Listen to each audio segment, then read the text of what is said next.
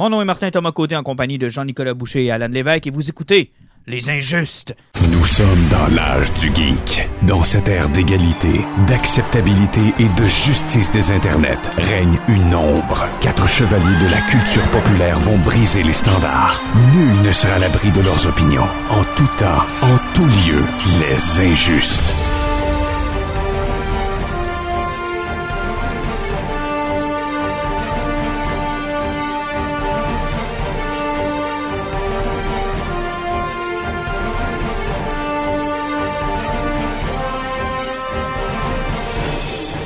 Messieurs, bonsoir. Hey, allô. Salut. Ça fait un petit bout, euh, on était sur le slow, hein?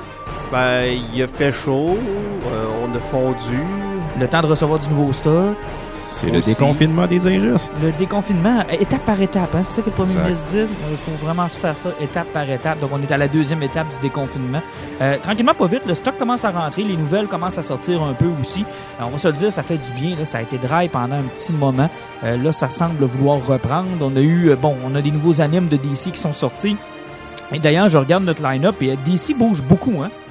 Ben, d'ici, c'est parce que depuis que le confinement avait commencé, ce sont les seuls qui ont bougé euh, d'un bord puis de l'autre. Mais Ils ont tenté des expériences, on en a parlé dans nos derniers podcasts, mais c'est pas mal les autres qui nous livrent le plus de nouvelles. Pas que Marvel puis Disney sont, sont, sont au neutre, mais un peu, en fait. Ben, avec la fermeture de Diamond, ils n'ont pas eu le choix. Puis vu que Diamond a repris euh, quelques semaines, ben, ils n'ont pas voulu rusher le marché. Ça fait qu'ils ont tout retardé leur sortie, comme on avait dit la dernière C'est fois. ça. Puis même au niveau film, je veux dire, on attendait Black Widow, puis on attendait euh, de Wonder savoir ce qu'elle. Ben, sur Wonder Woman, c'est plus du côté de DC, mais chez Marvel en particulier, on dirait que la phase 4, depuis qu'elle a été annoncée, on sait pas si on va avoir. là.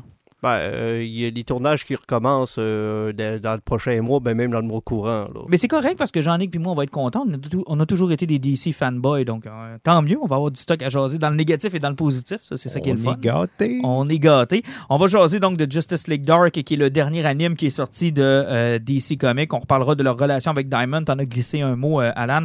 On va revenir sur cette nouvelle, moi, qui m'a complètement flabbergasté. Écoute, si vous m'aviez annoncé ça la semaine dernière en me disant « Hey, euh, on va apprendre ça la semaine prochaine. là. J'aurais fait, ben non, tu me niaises. C'est. C'est impossible, ça se peut pas.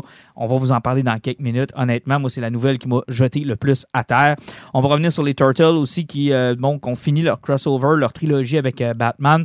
Euh, dévoilement de la PS5, l'avenir du jeu vidéo, ça, s'annonce comment? D'ailleurs, on a eu une bande-annonce pour Star Wars Squadron, très intéressant. Il y a eu des morts aussi, Denny O'Neill et euh, Joel Shoemaker, qui nous touchent un peu plus. Là. Denny O'Neill, qui est un, un ancien éditeur en chef de chez DC Comics, auteur euh, quand même assez Ouais. prolifique. Là. Très- qui, qui a revigoré le personnage de Batman dans Euh, les années oui, euh, moi je, 70. l'ai, moi je l'ai toujours, je l'ai surtout apprécié sur Green Lantern. J'ai toujours trouvé qu'il y avait une bonne plume pour Green Lantern. Puis C'était un gars qui était quand même assez euh, fort sympathique dans les entrevues qu'on pouvait écouter, euh, voir.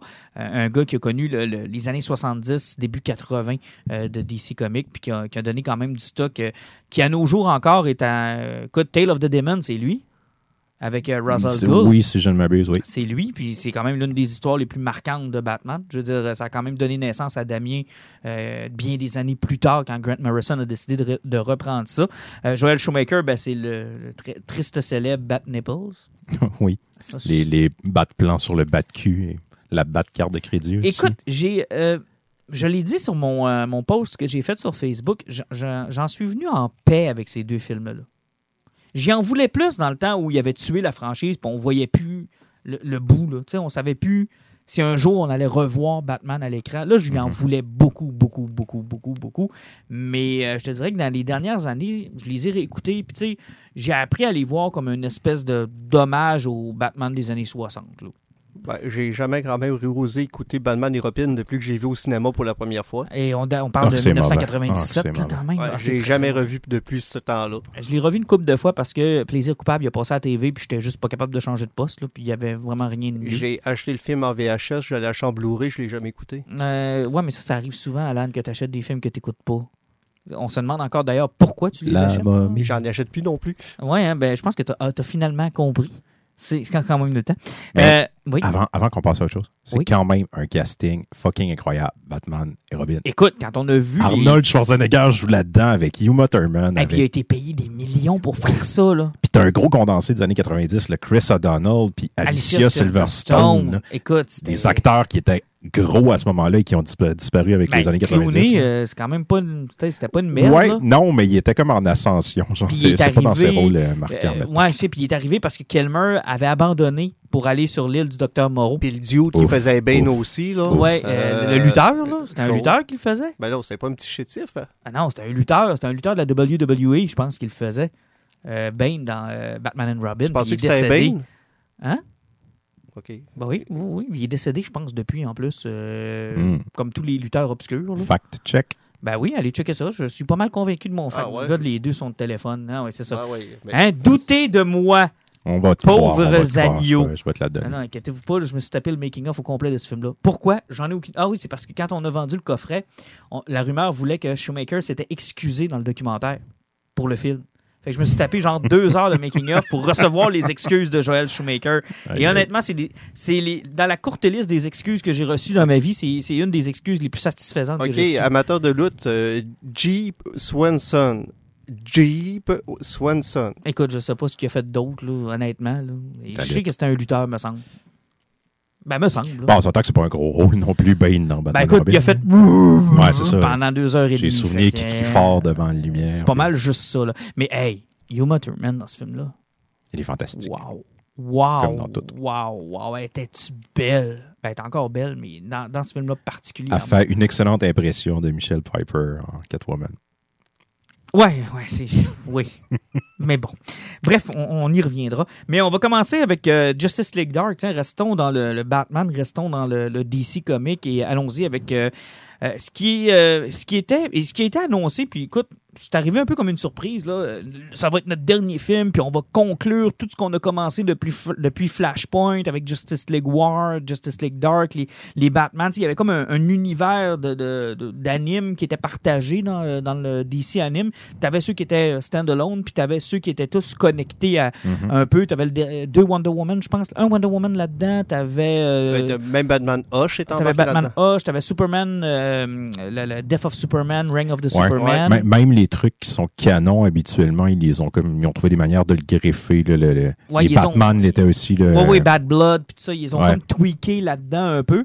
Et euh, comme un peu de nulle part, euh, Justice League Dark est arrivé en disant ben on met fin à cet univers-là.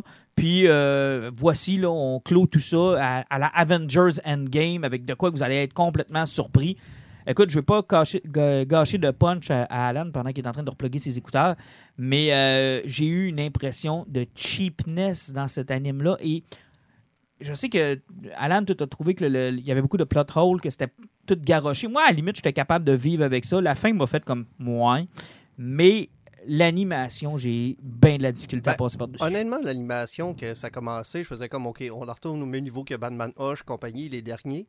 Mais au début, qu'il y a eu la première guerre où ils perdent vraiment, puis que tout le monde se fait torcher, puis que, c'est- tu vois, c'est ultra violent. Tu sais, quand la Terre se fait ramasser, c'est Ah, c'est d'une violence. c'est du mon violent, homme, c'est quoi? Sauf que là, au début, c'est comme, OK, l'animation est telle que telle, mais quand ils dompent les paradémons, puis tu te rends compte que c'est des sprites, tu sais, ça me fait penser à une certaine époque des dessins animés de Hanna-Barbara, lorsque exactement il, il ça, je prenait pensais. une, une acétate transparente par-dessus un dessin, puis il a glissé dessus pour faire une animation. C'est Ah ben, c'est carrément ça. c'est exactement ça qu'ils ont fait. Puis là, tu voyais Parademon passer, puis tu faisais comme, ah non, mais là, ils ont, ils ont coupé rare sur le budget. Écoute, là. les ailes bougent pas.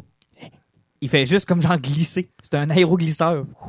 La Justice League, puis ça ressemble à Yogi l'ours. Je Oui. suis vendu. Écoute, je sais pas si t'as ton micro dans la bouche, Jean-Nic, mais tu sonnes vraiment fort. quand tu respires dedans. C'est toi qui es supposé avoir le contrôle de mon son. Oui, je le sais, mais c'est parce que là, tu l'avales ton micro. Fait que si tu pourrais te Bon, reculer une petite affaire, ça, ça, ça Euh, serait. Voyez-vous, c'est ça que ça fait le confinement. On a perdu le contrôle, c'est pourquoi ça marche le micro. Ben, on sait comment ça fonctionne. C'est juste que, tu sais, moi, je suis un professionnel, puis je travaille avec deux. Ben, tout Deux- dépend. deux C'est- lui qui est devant le micro qui essaie de le mettre dans sa bouche. Là. On Ouais, sait pas ce qu'il a fait pendant le confinement, mais. euh, Aucune idée, mais ça a l'air d'être une nouvelle habitude. C'est correct. Oui, c'est Je vois, je vois rien que le l'échouiller. Oui, lèche les louis, c'est c'est mieux comme ça.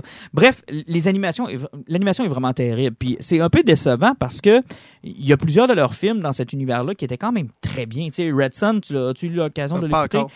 Euh, C'est quand même très bien. là. C'est pas euh, l'animation du siècle, c'est pas Pixar, mais c'est c'est très bien.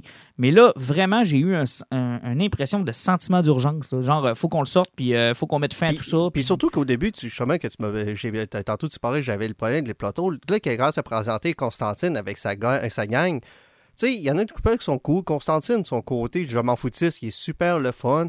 Euh, c'est quoi, c'est Baron Blood qui est là-dedans? Euh, je pense que oui. Ben, t'as Etrigan qui est là. Ouais. Ah ouais, c'est Trigan. c'est Trigan qui est là? Qui, qui est tout le temps en sous, puis Ouais, qui, ça. qui veut torcher tout le monde. C'est drôle, ça. Jason Euh, Blood. Jason Blood, ouais, Ouais, c'est. Jason euh, Blood. qui est Etrigan, le, dé- le démon Etrigan. Euh, c'est ça, tu sais, lui, il était super cool, même s'il y a- il y avait un personnage qui était assez unilatéral, mais tu sais, il y avait des éléments qui étaient super. Sauf que c'est quand tu arrives sur leur plan, que là, tu essaies de comprendre quand ils vont chercher Damien, parce qu'ils disent que tout va passer par Batman, et là, qu'ils vont faire la mission pour aller chercher Batman, puis qu'ils se battent que- contre les robots de la Justice League, puis qu'ils réussissent à aller chercher Batman. Une fois qu'ils réussissent à sortir Batman du contrôle de Darkseid, Batman dit euh, Je sais pas quoi faire. Il fait Constantine meurt, Batman fait comme, mais tout reposait sur Constantine. Mon seul plan prenait Constantine. Là, tu faisais comme, OK, pourquoi il fallait aller chercher Batman pour dire que ça prenait Constantine? Puis Ben, Constantine? ont- Puis là, une fois qu'ils ont ressuscité Constantine de façon bizarre à cause d'un spell de Zatanna que j'ai pas tout à fait compris, euh, là, Constantine se réveille, il fait comme, je suis revenu, fait comme, tout doit passer par Superman. Non, non, c'est, il, il se lance la balle, puis tu as un sentiment de vouloir boucler plein de trucs qui, peut-être au départ, n'étaient pas liés. Tu sais, comme Teen Titans, il y, avait eu deux, euh, deux films, je pense, de, Teen Titans Ouais, dans cet univers-là. euh, Ils ont fait Judas, Judas Contract, Contract puis ils en avaient fait un autre aussi. Là, versus Justice League. versus. Justice League. Puis, tu sais, ils ont voulu mettre le, le, le, le, le, démo- le- voyons, le, le démon, euh, voyons, comment il s'appelle, Trigon, euh, le père de. Raven là-dedans. Ah, ok. ouais. Euh, ils ont voulu euh, boucler cette boucle-là aussi. Fait que là, ils ont comme tenté de boucler plein de tout le temps, tout le temps, tout le temps, en mettant Darkseid vraiment comme le méchant principal. Mais honnêtement, ce qui était intéressant, c'est à quel point ils se sont... Tu sais, c'est une pâle copie d'Avengers Endgame, là, mais ils ont mangé une, une plus grosse volée qu'Endgame, je pense. Là. Ouais, puis sans compter. Ils ont vraiment mangé une volée. déjà que là, tout le monde connaît mon, mon, mon, mon grand amour du snap et du. Oh oui. Je me rappelle plus comment il avait appelé cette cochonnerie-là. Là, ils sont arrivés à la fin. Là, la Terre avait pété au grand complet. Ils ont réussi à gagner la guerre. Mais il y a plein d'humains qui sont morts. Puis là, ils font comme encore une fois, là, on a réussi à gagner, mais à quel prix? Puis là, t'as Constantine qui regarde le flash, fait comme, tu sais quoi faire? Il fait comme, même après le flashpoint, je dois faire ça. Il fait comme, oui, part à la course et on va essayer de refaire mieux. c'est pire, tu sais, c'est- c'est comme c'est comme si la, la morale c'était garde, retourne, recrée un flashpoint jusqu'à ce que ça réussisse. C'est c'est ça la fin là. C'est recommence jusqu'à ce que ça réussisse. ouais. Et c'est assez incroyable. Puis, puis t'as un, un sentiment de frustration quand t'es un, un, un auditeur parce que tu te dis Hey, tabarnak, je me suis tapé 300 pièces de film, deux ans de deux heures de film, pas tous bons, pour me faire dire que dans le fond, ils vont recommencer parce que c'est pas à leur goût. Mais si t'es un lecteur de DC, tu fais comme Chris, la run t'a fait 4 ans, c'est meilleur que leurs 25 dernières années en BD. Oui, oui, oui. Ben, ils ont pris le meilleur des 25 dernières années aussi. Hein? c'est surtout ça qu'ils ont fait. Mais euh, non, il y a comme un. un- tu sais, il y a, y a un bout où tu te dis Waouh, c'est bien cool. Là, tu vois le flash partir. Puis il y a un autre toi qui te dit Ouais, mais j'ai quand même claqué 300$ là-dessus. Puis finalement, c'est juste une des alternatives. Ouais, mais en même temps, vous l'avez dit vous-même, puis on l'a vu, là, il y a déjà deux nouveaux films d'annoncés. On a un Superman, d'où la Man sortie, Tomorrow. Man of Tomorrow, aujourd'hui ou hier. Puis un, un, un Deathstroke qui s'en vient aussi, là, Oui. qui, était une, qui était supposé être une série, puis qui finalement, ils ont transformé le pilote en film. Fait qu'on va avoir ça aussi là, qui s'en vient. J'imagine qu'il faut le voir comme la fin de cet univers partagé que moi, je n'aimais pas vraiment de toute manière. Donc, moi, je pense euh, qu'il on- était juste tanné. Moi, je pense qu'il était juste tanné. Puis ils, ils ont réalisé aussi que leur standalone était quand même Ouais, populaire. c'était peut-être plus intéressant, puis ça fonctionnait mieux. Que... ça fonctionnait bien. euh, La force de DC, arrêtez d'essayer de lier vos choses. il essaye trop, mais tu sais, qu'est-ce que tu veux, des fois ça fonctionne, des fois ça fonctionne pas. Puis tu sais, parlant de lier les choses, euh, je lisais une entrevue où est-ce qu'on se demandait si euh, DC avait finalement trouvé leur façon de faire des films, des séries avec le fameux multivers. Tu sais, ils l'ont fait avec le Arrowverse, entre autres. Mhm. Et l'annonce de cette semaine semble vraiment vouloir, Enfin. vouloir mettre tout le monde dans le même paquet. Et là, tenez-vous bien, si vous l'avez pas vu une fois, vous l'avez pas vu mille fois, là, Michael Keaton serait de retour dans le rôle de Batman. Et ce n'est pas une blague. Dans le prochain film de Flash, où je pensais qu'Ezra Miller s- reviendrait jamais, là, je sais pas pourquoi là, il, il est encore attaché au projet. Ouais, il a jamais été détaché du projet? Ouais. Non, mais on pensait bien que ça allait être le cas, par exemple. là. Mais finalement, il est encore attaché au projet. Moi, je pensais que ce film-là, Flashpoint, le film de Flash, allait jamais voir le jour. là. Moi, j'étais convaincu qu'on avait tiré la plug depuis Ben, un bon ils, bout. Ils ont sacré dehors quoi, 4 scénaristes jusqu'à 3-4 réalisateurs aussi, c'est À- à peu terrible. Puis écoute, ils ont eu le temps de faire Aquaman, euh, ils ont eu le temps de faire euh, Shazam, qui étaient des films qui étaient supposés être après, là, qui étaient supposés être bien après Ouais, ouais. le Flash. Là. Et là, on semble vraiment vouloir utiliser de Flash pour mettre de l'ordre dans la maison de Warner. Ben, c'est parce que, tu sais, on avait souvent parlé que, vu que Ben Affleck allait sacrer son camp, que compagnie, que, que de Flashpoint Paradox allait permettre de switcher beaucoup d'acteurs. Puis avec le Snyder Cut qui s'en vient en 2021, ils vont représenter Darkseid dans l'univers de DC. Euh, Est-ce que le Snyder Cut serait pas juste un univers parallèle de ce qui aurait pu arriver euh, sans Whedon ou je sais pas trop quoi? C'est que où c'est qu'ils vont s'en aller avec ça? On le sait pas. Puis Bon, on sent qu'il y a un intérêt, puis qu'il y a un, euh, il y a un vouloir de dire à ses fans, garde, c'est tout partagé et Mhm. pas à la fois. Exact. Et moi, j'espère que c'est ça. J'ose croire parce qu'en ce moment, comme elle a dit, il y a le Snyder Cut qui s'en vient. Puis là, de ce qu'on a vu, ça semble être quelque chose de bien différent. Je, reste convaincu que ça sera pas très intéressant, mais je suis quand même curieux de le voir. Mais tu sais, là, il y a un buzz qui se met en place. Les gens sont curieux de le voir. On commence à parler du Ayer Cut pour Suicide Squad, qui, qui aurait été un film complètement différent aussi, apparemment, que, en tout cas, la relation entre Harley Quinn et le Joker dans son film à lui, il y a presque une heure qui serait disparue. Euh, ça, ça peut devenir intéressant. Mais là, imaginons Warner en ce moment qui sont en train de se dire bon, on a le Joker de Jared Leto qui est en guerre avec nous autres, mais qui reviendrait peut-être dans une haircut. On a la Snyder Cut qui s'en vient. Le monde est super hypé pour ça. Où il faut remettre Ben Affleck comme Batman, mais en même temps, on a un Batman avec Robert Pattinson qui sort en même temps. C'est qu'on fait avec ça. Avec le film de Flash, d'après moi, ils ont, ils ont rien que fait. Bon, ben, essayer de faire ça cohérent, puis tout mettre ça ensemble, puis faire comme Marvel, ça fonctionne pas. Embrassons de notre côté un peu plus n'importe quoi, puis c'est ça, on va aller chercher Michael Keaton, puis il va jouer un vieux Batman, puis j'espère qu'ils sont en train de faire ça, là, genre s'amuser avec leur... Au lieu d'être les BD, c'est leur univers filmique. Mais la, la rumeur que j'entends ou qu'on a lu à propos de Michael Keaton, c'est qu'il jouerait le rôle d'un genre de Samuel L. Jackson pour Marvel. Un genre de mentor. Est-ce que son rôle va être. Et là, de ce que je comprends, c'est que c'est un multiple euh, movies Ouais. deal. Mais tu sais, je veux dire, Michael Keaton, il a presque 70 ans, là, il jouera pas un, un Batman jeune. Et ça, c'est la question. Ça va être un. Batman Ouais. de Batman Beyond. Mais là, ça, c'est la, ouais, mais ça, c'est la question. ou- Êtes-vous intéressé par Michael Keaton juste en Bruce Wayne ou vous voulez le voir porter le costume? Pas les deux. Moi, je veux le voir porter le costume, mais j'ai pas l'impression qu'on va le voir porter le costume. Et je veux pas qu'il puisse se virer la tête. Moi, je pense pas qu'on va le voir en costume. il faut il- ça va y prendre une méchante grosse prothèse pour le menton maintenant. Euh, oui, ça va y prendre un bon coup. Là. Euh, je suis pas sûr qu'on va le voir en costume, moi, les amis. J'ai pas mal l'impression qu'on va le voir en Bruce Sans Wayne. compter aussi qu'il y avait l'autre rumeur qui parlait de Jeffrey Dean Morgan Oui, euh, Ouais. en Thomas Wayne, En Thomas dans le- Wayne, le, Flashpoint. dans le euh, Flashpoint Paradox. Ça veut dire le Batman avec des guns.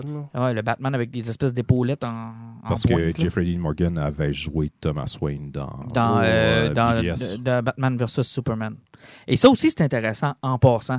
Parce que euh, avec Flashpoint, en fait, là, sans suivre la bande dessinée, parce que on, je pense pas que c'est vers là qu'on s'en va. tu sais, Il n'y a pas de vieux Batman dans, dans- dans Flashpoint. Mais il y a beaucoup de choses intéressantes à regarder avec le voyage dans le temps, la scène dans euh, Batman euh, vs Superman qu'on n'a jamais vraiment répondu, là, celle où Flash arrive puis il parle à Bruce Wayne, on sait pas d'où il vient, qu'est-ce qui... Tu sais, il y a- il y, a des connexions à aller faire, ça enlève absolument rien au bordel total que DC a fait dans ses films, là. ça les excuse d'absolument rien, mais si on est capable de retricoter tout ça et de donner aux fans ce qu'ils veulent, parce que moi, Keaton, honnêtement, ça fait des années que je veux voir Keaton reprendre le rôle, mais moi, j'ai toujours cru que Keaton n'était pas intéressé. Rappelez-vous quand il a quitté avec... euh, euh, parce que Joel Schumacher prenait la barre puis que Burton n'était plus attaché à... Ça s'appelait Batman comment, je pense? Il y avait, un autre, il y avait déjà un nom d'attribué. Ouais. Puis euh, Keaton avait, avait même dit dans une entrevue Je ne veux pas être vu comme quelqu'un qui fait de la violence pour les enfants. Puis il était devenu comme une espèce de, de, de- de- d'apôtre de la non-violence.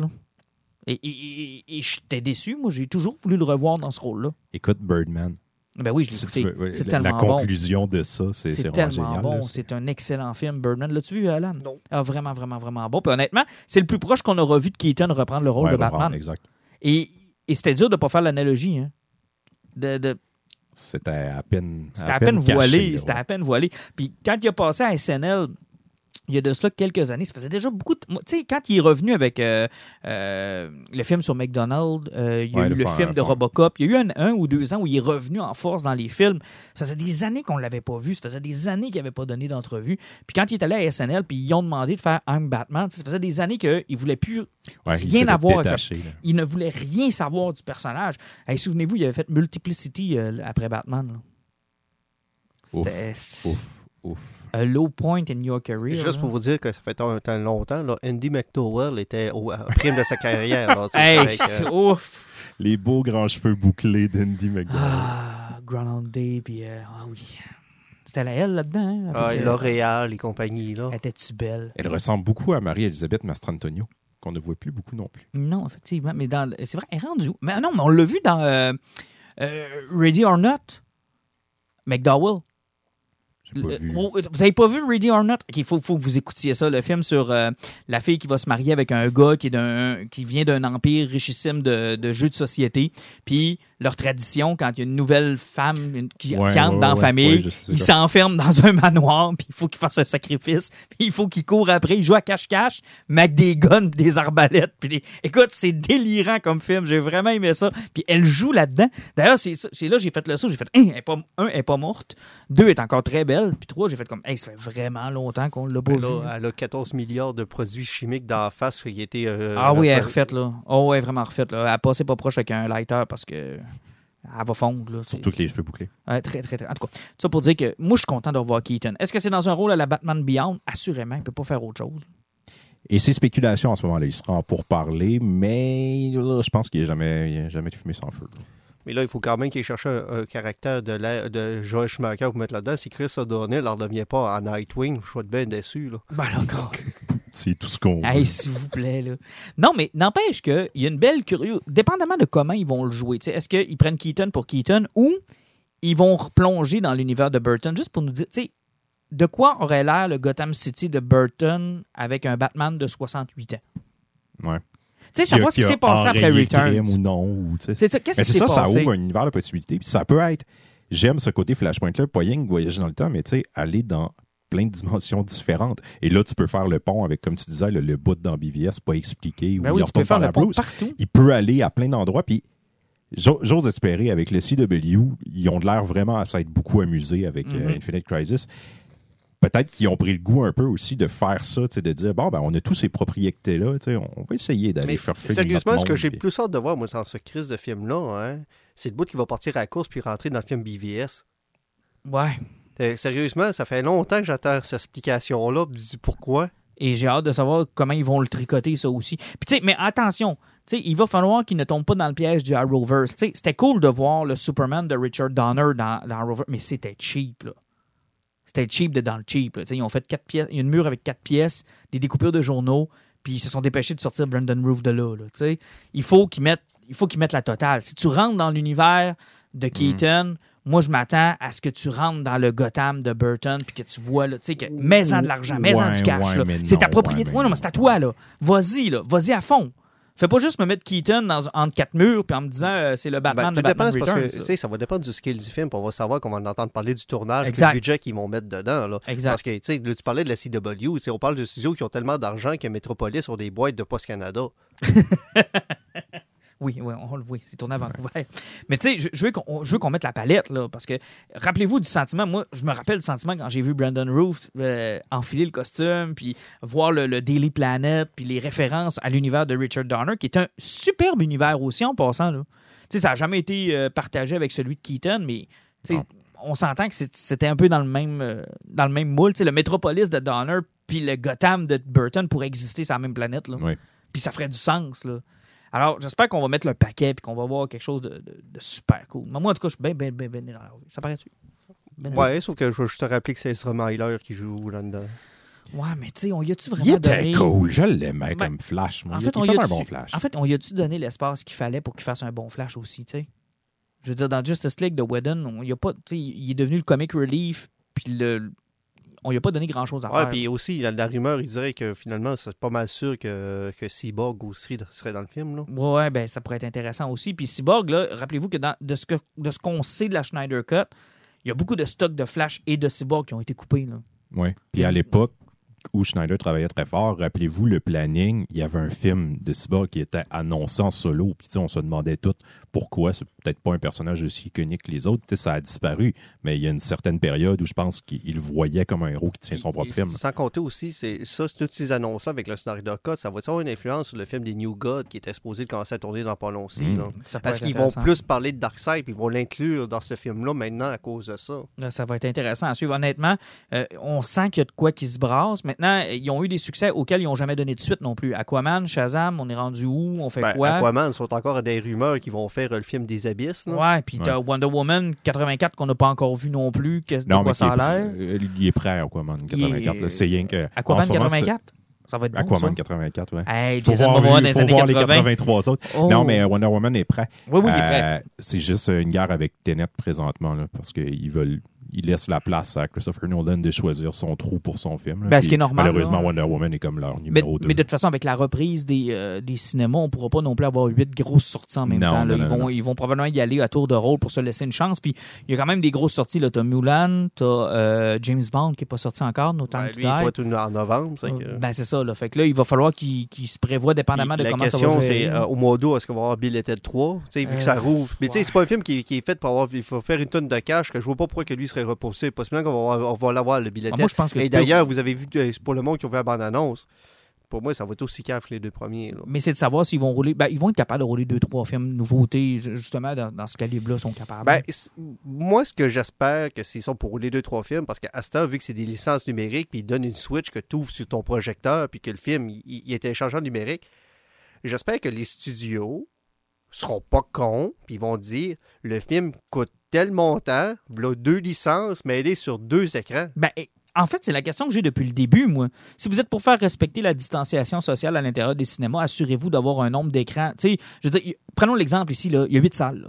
Ben, exactement. Tu peux mais- clairement avoir deux salles. là. Effectivement. Ben, Avant, ils font généralement pas parce qu'il faut qu'ils payent deux fois le film Exact. qu'ils font ça. Sauf que là, j'espère que les studios ont fait ben, vous êtes à moitié. Si on veut qu'on rentre le cash dans une fin de semaine, on va vous donner les licences pour remplir deux, trois salles. Surtout que ça ne coûte rien de plus. Là. Tu sais, Tenet va sortir, tu sais que ça va faire du cash. Tu le mets dans, tu le mets dans tes trois grosses salles là, Ben la oui, première fin ben de oui. semaine. là. Puis tu t'assures d'avoir du monde. Tu sais, ça ne lui coûte pas plus cher d'avoir ce film-là dans trois salles que de l'avoir dans Mais une anyway, seule. là. ils n'ont pas d'autres films à présenter dans les autres salles. Exact. Euh, je pense qu'il va falloir qu'ils s'arrangent pour remplir, effectivement, pour avoir, euh, pour avoir du, du monde dans le salle. Ils n'ont pas le choix. là. Et ça, c'est une bonne nouvelle, mais aussi c'est malheureux parce que c'est qui qui va payer? C'est les plus petits films à ce moment-là. là. Tous les petits films vont payer. Toutes Mais en même temps, avec les années, vont. les petits films dans les cinémas à la, à la goutte d'eau. Je veux, je veux pas te refroidir, Alan, là, mais je ne croirais pas qu'on reçoive Bill and Ted euh, ici à Chicoutimi. là. Ça m'étonnerait aussi. Je manquerais ce Québec qui est à 200 km d'ici. Ça, Oh, oui, ça, ça règle le problème. Mais tu sais, les gens, Puis, les films de anyway, Kevin euh, Smith, on pas- ça recevait sera pas- même ça sera pas. pas long. Pourquoi que je voudrais voir Billeted en français?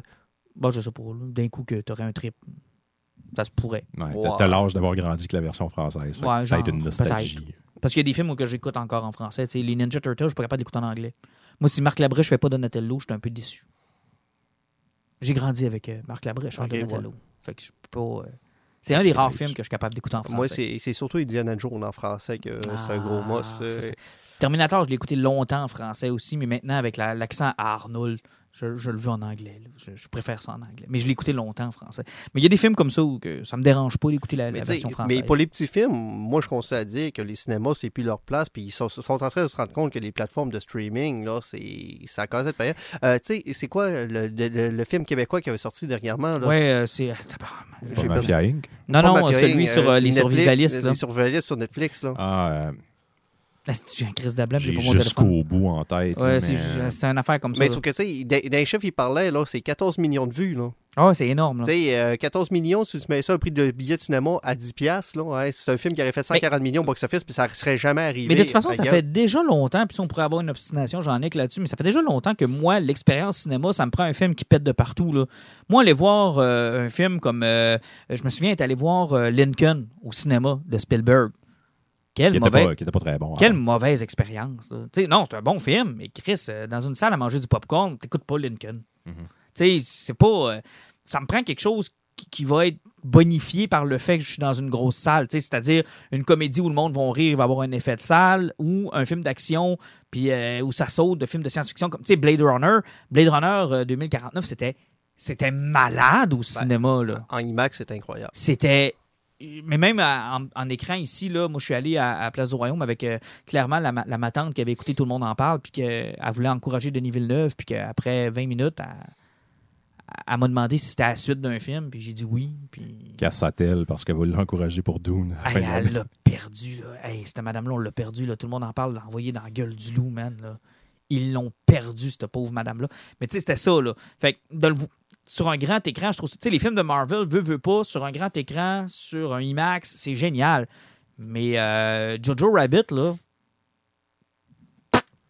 au Ben, cinéma, j'ai pas d'envie de voir ça au cinéma, man.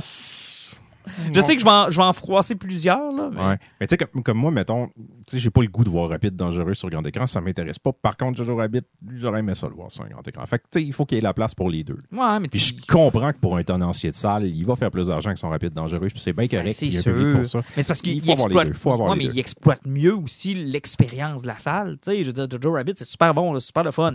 Mais j'y ai pas vu d'intérêt à avoir une plus grosse écran que Mais celle que tu, j'ai dans, tu- dans mais mon tu l'as pas vu sur un écran géant non plus. Tu sais, Taika, il l'a pas pensé en disant ça, c'est un film que je fais pour le monde dans le salon. Lui, il s'est dit ça va être. Tu sais, les réalisateurs ont encore le thinking. Quand je fais un film, il va être présenté sur un écran géant. Ouais, les gens vont le voir dans une salle mais de sais, On n'a cinéma. plus non plus des petits 26 pouces en carré avec des gros culs. Là. Non, je Tu sais. sais, on n'a plus ça. Là. Il fut un temps où je comprends, là, mais maintenant, avec les écrans qu'on a dans nos propres salons, je vois pas l'intérêt de, de voir ça au cinéma.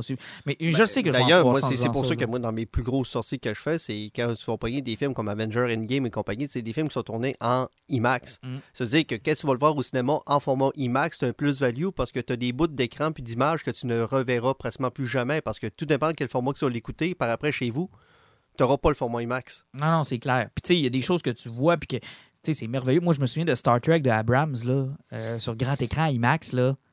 Hey, man, quand l'Enterprise passe, là, il te vibre dans le corps, man. Tu sais, ouais, là, c'est ça que tu veux, là. Ben, quand Jojo, il scrape son mur, là, avec son petit couteau, là, ben, t'entends les coups de couteau Ouais, dans mais le il mur. n'y a rien qui va battre euh, Toretto avec son Charger là, qui est sa ligne de départ. Ah, c'est, c'est génial. Mais, tu sais, je, suis allé voir Doctor Sleep, par exemple, au cinéma. Wow! Tu sais, un film d'horreur, tu veux voir ça dans une salle sombre, dans un Le grand premier écran. hit, pas le deuxième. Le hit, là, hey, moi, j'ai jamais aussi mal filé dans une salle de cinéma que dans Hit, euh, la première partie, bien évidemment. là.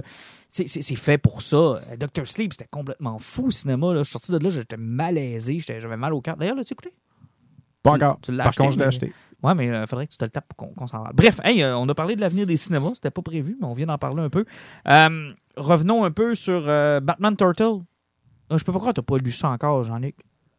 T'as lu les deux premiers? Non. Oh, je, je suis même man. pas vraiment excité. par Ah ça. non, non, non, non, non, non, non, non. Alan, il faut qu'on faut qu'on le corrige. Ouais, parce que ça avait commencé avec un, bon premier volume, un deuxième volume qui était moyen, qui était correct, Inégal. inégal. Ils sont arrivés avec le troisième qu'ils ont appelé, je pense, c'est quoi C'est Crisis in a Hard Shell. Ah, ça, c'est du génie. En fait, là, la trilogie est simple. Le premier se passe à Gotham. Le deuxième se passe à New York.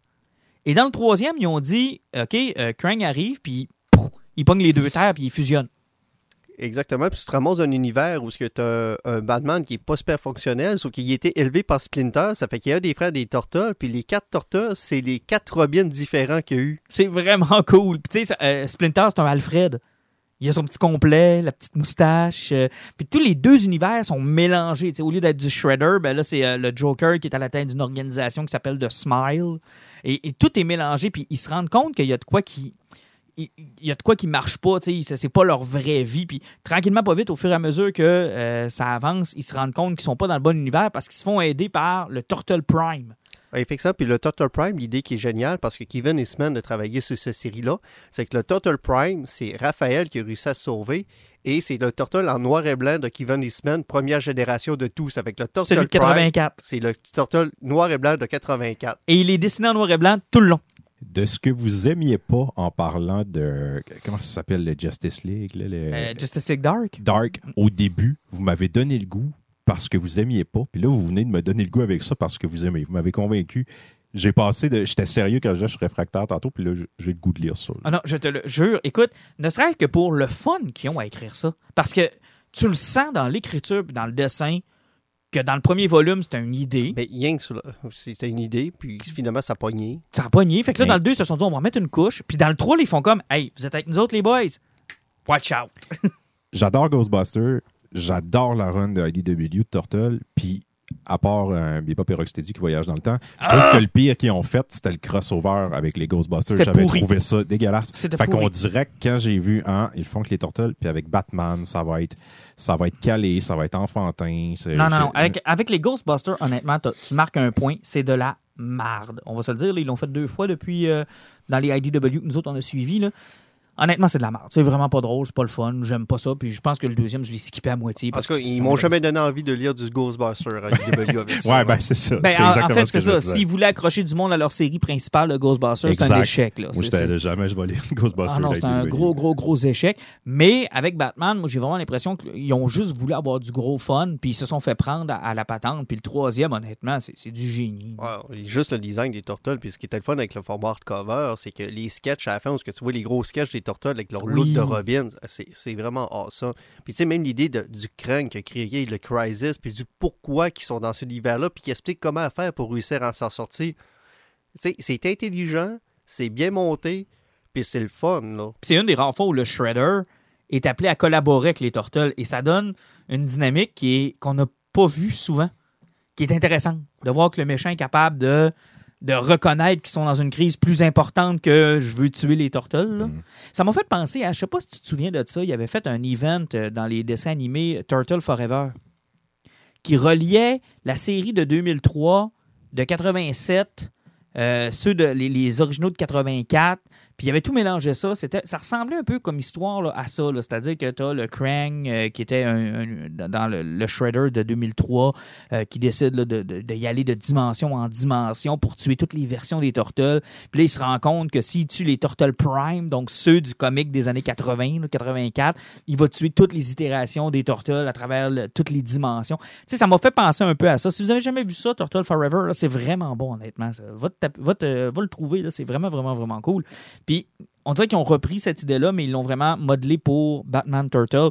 Et ils en ont fait un match-up qui est un match-up qui est vraiment intéressant. Puis les livres en tant que tels, les trois hardcovers là, euh, sont magnifiques, mais la qualité a diminué dans le troisième. hein? Ben, les deux premiers sont en hardcover, ça en fait papier dire- glacé.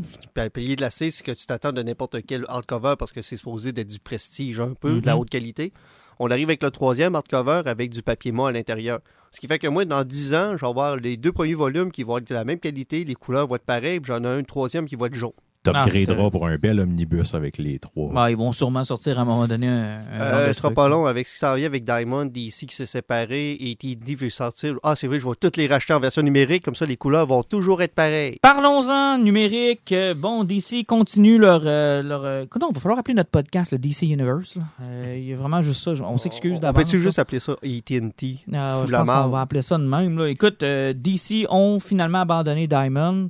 Euh, ça met des comic book shops dans marde, mais solide. Euh, AT&T ne semble pas comprendre que leur euh, que leur, leur division comique, c'est une division de talent dans laquelle tu vas tu dois accepter que tu vas perdre de l'argent, mais qui va te permettre de faire des films, des séries télé, des produits dérivés, qui va te permettre de créer des personnages sur lesquels tu vas cacher parce que ces créateurs-là sont pas payés très cher. Mais tu, je pense que Disney a très bien compris qu'avec Marvel, c'est une boîte à idées dans laquelle ils mettent de l'argent, puis ils retrouveront pas.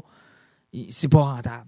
Mais AT&T ne Mais comprend En plus, c'est comme ça que tu gardes tes IP euh, en vie. Ben oui, mais tu gardes tes idées aussi. Tu peux pas. Ah oui. tu sais, Tu, tu fais créer des idées. Tu sais, Damien, là, on peut en parler tant qu'on veut, là, mais quand Grant Morrison a créé Damien, là, maintenant tout le monde le connaît, puis c'est un personnage qui est rentable. Tu peux le faire, tu peux le rentabiliser. Mais AT&T semble être obsédé par la rentabilité de leur section de DC Comics, puis ils n'ont pas l'air de vouloir comprendre. Dès qu'ils voient un chiffre en bas de 25 000 copies, ils commencent à paniquer. Ils capotent. Ils capotent En bas de 25 complètement. 000. Pourtant, 25 000 de nos jours, là, c'est les gros vendeurs. C'est énorme, là. Le seuil de cancellation de, de ce que Dan Didio disait dans une entrevue euh, récemment, c'est 15 000. 15 000, tu es encore dans, les- dans- dans la cancellation. Tu es encore un mauvais livre. Puis Didio disait, écoute, on a pris des livres qui étaient à 10 000, on les montait à 15 000. On en avait qui avaient 8 000, on les montait à 20 000, puis c'était pas assez. Là. Puis on était encore... Pourtant, c'était des très bons livres, là, mais fallait les canceller. Il y a une chaîne que je suis qui s'appelle Near Mint Condition. Puis il y a un gars sur la chaîne qui est plugué avec euh, justement les, les hauts placés de Mhm. Diamond, puis qui connaît bien aussi le système de distribution. Puis il y a quelque chose de très triste qui est dit dans, leur dernier podcast. Il dit un, un cerf-volant de Batman vend plus que toutes les séries de Batman réunies ensemble. AT&T font plus d'argent avec ça. Pour eux, c'est pas important le côté, comme tu dis, sais, le côté créateur. Est-ce qu'il y a un lien à faire avec l'IP? Oui. Mais je pense qu'eux s'en foutent. Et je pense qu'ils voient le personnage comme ils sont déjà ancrés dans la culture populaire. On n'a plus besoin d'avoir des bandes dessinées. Je pense qu'ils vont continuer à le faire, mais ils voudront plus perdre d'argent avec ça. Puis, en ce moment, les comic book shops sont fâchés contre DC puis la, la décision qu'ils ont prise. Mais en même temps, toutes les comic book shops depuis les 20 dernières années réclamaient un changement au niveau de Diamond qui est. il fonctionne tout croche. Il était plus à jour, il y avait un monopole, puis les gens voulaient s'en débarrasser. C'est rien que DC ont fait ça en crotté. Ils ont fait ça à la dernière minute, ils n'ont pas avisé le monde, puis le système de backup qu'ils ont pris semble pas être parfait pour aider les Ben, distributeurs, il- surtout après la crise. Le, le système de backup, il y a trois défauts. C'est deux distributeurs qui fait côte Est, côte Ouest. Euh, les deux passent par FedEx. Ça fait que chaque boîte que tu as, tu payes une vingtaine de pièces US minimum par dédouanage. Que tu aies deux comics ou 25, ça va te coûter 30 pièces de dé- les faire dédouaner. C'est que si tu en 3-4 boîtes, là, c'est c'est terrible que ça coûte. Euh, ils n'ont pas de système informatique pour les commandes. Ce qui est un bon Euh, problème. Ils annoncent les comics une semaine avant leur sortie. Ça fait que les comic book stores savent pas comment rentrer en contact avec leurs clients pour dire quel comic que tu veux la semaine prochaine. Euh, nous autres, avec l'imaginaire à Québec, j'ai posé la question, fait comme on va vous en venir au début juillet parce qu'on sait pas où on s'en va puis comment ça va fonctionner avec DC. Ah non, ils ont zéro service clientèle. avec Diamond, qu'est-ce que tu commandais? Tu commandais trois mois à l'avance, Ouais. tout était chose steady, tu savais ce que c'était en. Les autres s'en vont sur un. Il n'y a pas de système informatique pour passer de commande. Il paraît que quand tes appels, leur parler au téléphone, te faire raccrocher au nez puis te faire envoyer chier, c'est spectaculaire le nombre de fois que ça peut arriver. Et euh, les frais de dédouanage à chacune des boîtes que tu vas recevoir, c'est qui qui va payer la facture au bout? Ben, c'est le client. Puis il y a des comic books qui commencent déjà à fermer. Il y en a d'autres qui veulent abandonner d'ici. Mais tu sais, soyons réalistes, tu peux pas abandonner la moitié du marché. Là. Non, parce que les comic book shops, ont- c'est déjà un gros coup qu'ils sont en train de vivre avec la crise. Ils pourront pas se passer, même si ça représente, je sais pas, 20% de leur vente d'ici. Non, ils Ils pas pourront faire pas. là. Mais, mais pas juste ça aussi, c'est parce que Diamond fonctionne aussi avec un- un- ton nombre de ventes.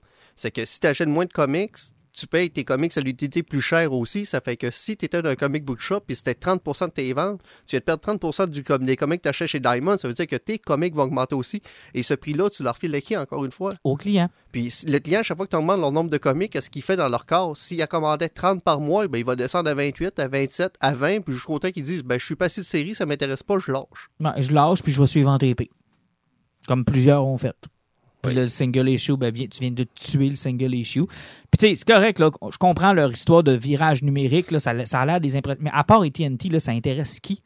Tu sais, veux moi, personnellement, là, puis je vous pose, Mais je l'ai dit plusieurs fois, je- j'ai aucun je, intérêt Je vais dire, c'est quoi C'est Dominique Leduc de Librairie Z. Il a Ouais. dit, là, c'est parce que AT&T, on sent que c'est dans leur façon de faire. Ils sont habitués de vendre de l'air. Ils vendent des données mobiles, ils vendent du réseau. Les autres, ils, tout passe dans l'air. Ils sont habitués de vendre de l'air du non tangible. C'est que le monde du tangible, ils n'ont pas de l'air à le comprendre. Ça fait que les autres, ils veulent t'embarquer dans le numérique parce que c'est ça. Parce que, mettons qu'ils ils- ils lancent leur DC dans leur numérique, ils vont pas te dire, veux-tu mon beau téléphone avec un forfait, puis je te donne un abonnement à DC, mais tu vas payer ton téléphone 130$ par mois, mais Hey, tu vas pouvoir lire du DC dessus. Ça m'intéresse tellement pas. Moi, à partir de ce moment-là, ils me perdent. là. Je n'ai aucun, mais aucun intérêt pour ça. là. Zéro intérêt pour ça. là.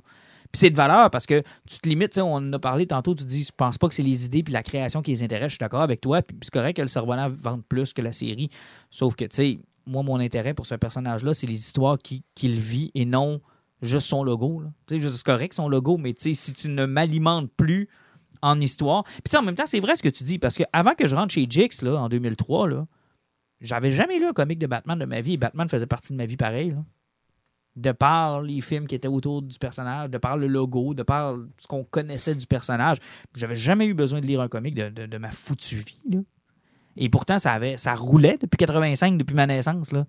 Mais j'en avais pas de besoin. Puis, tu sais, Marvel l'ont vécu aussi les dernières années. Tu sais, eux autres aussi, ils vont faire face à un gros problème parce que, tu sais, Diamond, c'est un, un gros coup de barre qu'ils viennent de vivre. Déjà, Effectivement. on était, il y avait déjà des rumeurs que Diamond était proche de la faillite. Avec Mhm. un coup comme ça, ça va être extrêmement difficile pour, de se revirer de bord. Tu sais, du moment qu'ils disparaissent, là, euh, Marvel, ils font quoi, là? Ah, mais pas autres aussi, ça va lui prendre un plan de Si contingence. Diamond il fait- euh, disait, euh, IDW est sur le bord de faire faillite, euh, pendant la COVID, ils ont crissé combien de monde dehors à Ils ont IDW? arrêté Turtle complètement. Mais ils ont sacré. La moitié de leur staff s'est fait sacrer dehors à Mm. IDW. Ah Dark Horse, c'est c'est sur le bord de crever aussi. Je suis pas sûr que Boom, ça, ça roule sur l'or. Image, ben, ça dépend toujours des créateurs Image- qui sont là. Image, ils n'auront jamais de problème. De la- de- c'est vraiment super intéressant là, de comment ils ont créé la structure ils peuvent pas être tant, tant qu'ils ont des créateurs, eux autres, ils sont là pour baquer Effectivement, l'argent. puis les créateurs sont responsables de leur propre publication, de pub qu'ils font par rapport à ça. C'est qu'ils Exact. autres- Puis le créateur, c'est lui qui paye de ses poches pour être là-bas puis atteindre une rentabilité.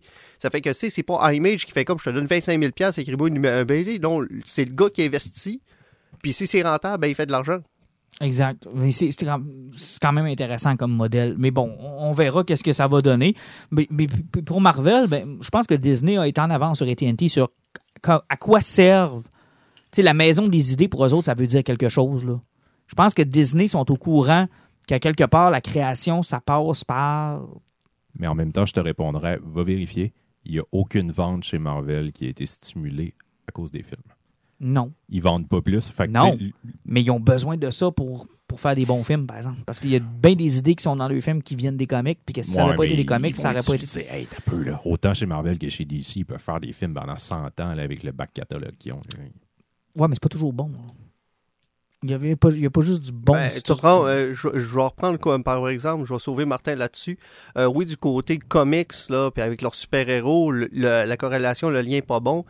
Si on y va avec Star Wars, si Star Wars reste en vie, c'est grâce au roman puis tout ce qui sort en BD. Mm. Puis même, c'est reconnu, puis je vous l'ai souvent dit, ce qui est sorti en BD, c'est nettement meilleur que tous leurs films qui ont sorti. Ça fait que ce qui tient en vie le mythos de Star Wars, c'est grâce à Disney puis Marvel.